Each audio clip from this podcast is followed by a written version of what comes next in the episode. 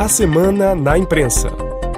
Adriana Moisés. As revistas semanais francesas trazem reportagens e análises sobre a guerra entre Israel e o Hamas, movimento extremista islâmico que governa a faixa de Gaza e promoveu em 7 de outubro o pior ataque terrorista da história do Estado hebreu.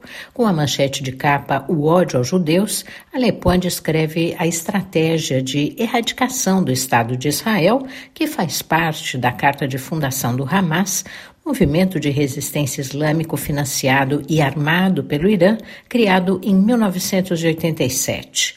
O editorial, assinado pelo jornalista e escritor Franz Olivier Gisbert, afirma que o Hamas é furiosamente antissemita, como foi Hitler em seu tempo. Nas páginas internas da revista, vários especialistas, estudiosos da região, relatam como o Hamas impôs uma ditadura em Gaza e passou a desenvolver armas dentro do território palestino.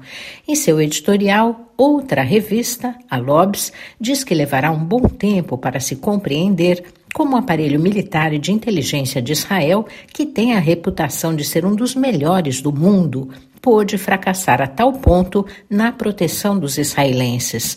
Analistas ouvidos pelas duas publicações estimam que o Hamas atacou Israel para impedir que a Arábia Saudita vá adiante no processo de normalização das relações com Israel, dentro do processo dos acordos bilaterais de Abraão, incentivados pelos Estados Unidos.